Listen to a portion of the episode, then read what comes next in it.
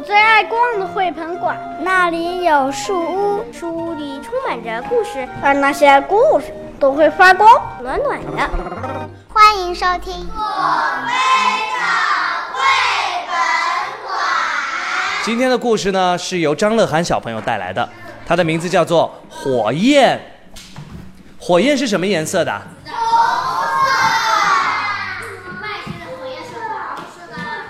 色。火焰不是炉膛里熊熊燃烧的火，而是一只火红色的狐狸妈妈。它带着两个宝宝斑点和红毛，住在森林的深处。他们一家过着平静的生活。不知从什么时候起，森林里传来了一些很奇怪的声音，有时候还会发生很奇怪的事情。火焰决定带着宝宝们离开这里。可是，半路上，斑点扑通掉进了一个陷阱里。他被猎人带到了农场，关进了铁笼子。火焰跟猎人来到院门外，汪汪汪汪！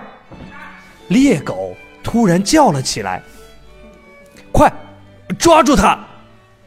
猎人咚咚咚的追了出来，火焰转身就往山坡上跑去。火焰冲进羊群，窜上了一只老山羊的背脊，猎人不敢开枪了。火焰趁乱逃走了。月光下，火焰回到农场，悄悄地靠近斑点的笼子。就在这个时候，汪汪汪！猎狗突然跳了出来，恶狠狠地扑向了火焰。快跑！快一些，再快一些！猎狗离火焰越来越近，呜呜！远处传来火车的汽笛声。火焰突然跑上了铁路，猎狗紧紧的盯住它不放。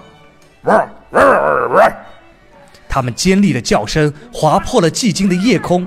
前面就是高架桥。火焰忽然放慢了奔跑的速度。嘘。呼噜噜噜噜噜噜，火车越开越近，越开越近。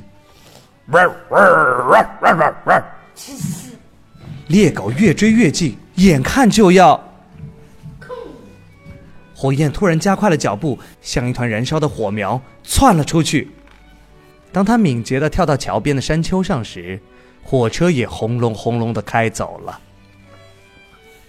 天快亮的时候。火焰又回到了农场，他看见了他的小宝贝，也看到了手里拿着猎枪的人们。火焰站了一会儿，转过身朝远处跑去。不久，山坡上就出现了狐狸的身影，一只，两只，三只，直到，直到排满了山坡。猎人们害怕极了。他们赶紧放了斑点，慌慌张张的逃走了。斑点终于回到了妈妈温暖的怀抱。